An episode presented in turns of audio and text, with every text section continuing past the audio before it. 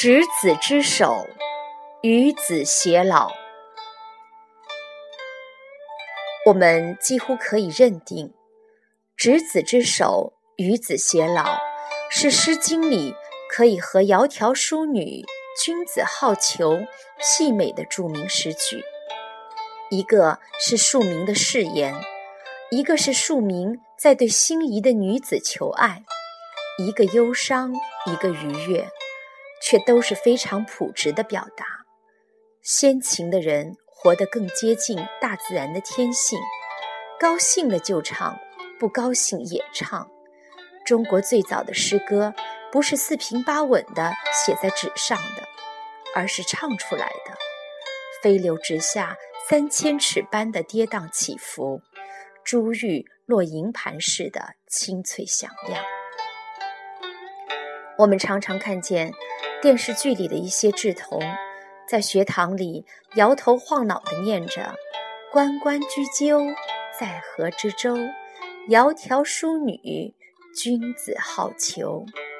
男女相悦是如此的天经地义。《诗经》中的击鼓是一首说戍卒思归不得的诗，一个被迫参加战争、戍守边疆的士兵。含泪唱出了爱情的誓约。换言之，它是一首反战诗。击鼓齐堂，踊跃用兵。诗的开头，一场战争打响。他是那个主战国队伍里的一个小小的士兵，跟随他们的将领踏上了茫茫的征途。但是这次。不是天下兴亡，匹夫有责；不是一个民族、一个国家面临侵略时，子民必须承担的责任，只是君主之间的穷兵黩武、争权夺利。战争、征服的欲望，好像一个巨大的漩涡，以无法抗拒的力量，将所有无辜的人席卷入内。当北宋的范仲淹写下“人不寐”。将军白发征夫泪时，心情想必是晦暗萧瑟的。他一定也想到过放弃、逃离，甚至有一瞬，他想要有一种力量去解放这些身处漩涡里的人，也解放他自己。可惜他无能为力，每个人都无法逃脱，从将领到士兵。所有的人都是受害人，需要背井离乡，告别家人，将自己放逐到千里之外。而死亡，那本就不能确定何时出现的流星，在战场上更可能随时的陨落。土国成巢，我独南行。如何的依依不舍，都将离去。你能够了解吗？我真的非常羡慕那些能为我们的王挖土筑城的人。是的，他们的确非常的辛苦。但是，当他们从天没亮做工做到夜晚，觉得非常劳累的时候，他们能够回家，有家可归。即使，即使每天吃的只是野菜粗粮。那碗野菜汤，也是他的女儿去采摘，他的妻子细细的洗过，他的儿子清晨去砍柴，他的母亲守在灶台前添柴加火，一家人一起用力熬出这碗浓汤，然后耐心的喂着，在夜幕降临的时候，点着烛火等他归来品尝。你知道吗？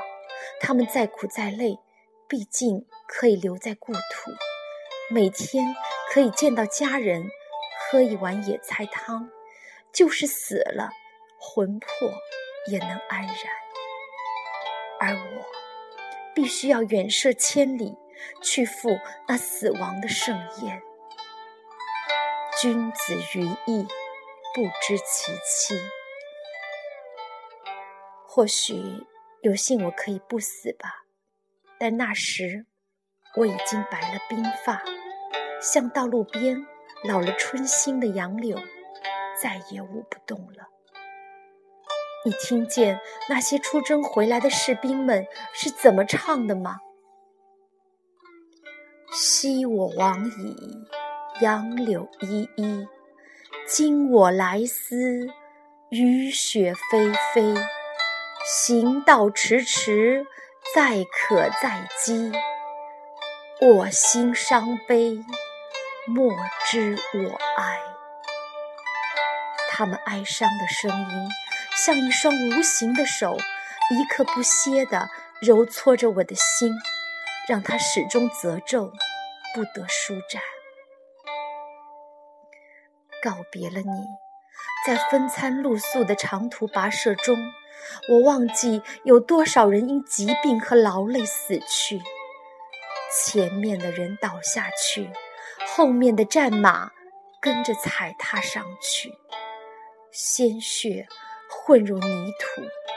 我看见一张张绝望的脸，他们在我的眼前沉默下去。走过去的时候，我不敢回头，回头。已经没有意义。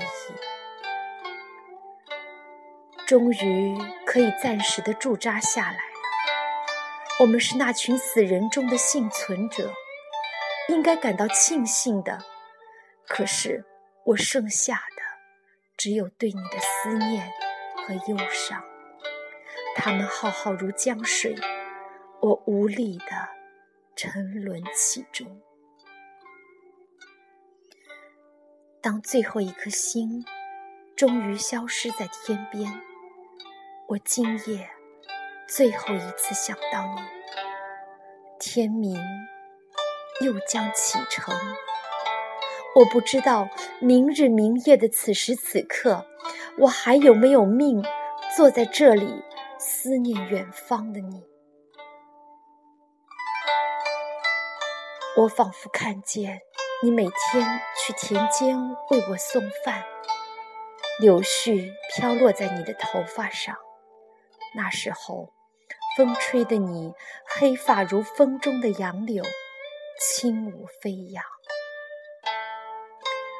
生死契阔，与子成说，执子之手，与子偕老。我看见这八个字。如红色的流星坠落。当我闭上眼睛的时候，我几乎感觉不到死亡的伤痛，只有一生路径，蓦然回首时的甜美眷恋。连日的搏杀终于猝然结束。我是如此的眷恋这人世，虽然它有百般的苍夷。虽然我无法完成执子之手，与子偕老的誓言，可是此刻如潮水般侵袭我脑海的，全是属于你一个人的记忆。我如此清晰的记起，是某年某月的某一天，我拉着你的手，对你许诺，要执子之手，与子偕老。余皆阔兮，不我活兮；余皆寻兮，不我信兮。现在，请你原谅我，无法做到对你的承诺。生死的距离太遥远，你我的别离太久长。不是我不想遵守你我之间的誓约，我的妻，我的眼睛。再也无法亮起。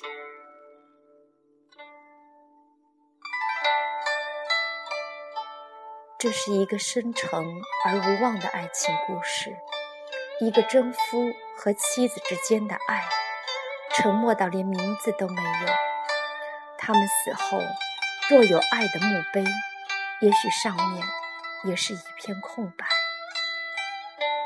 可是，击鼓的忧伤。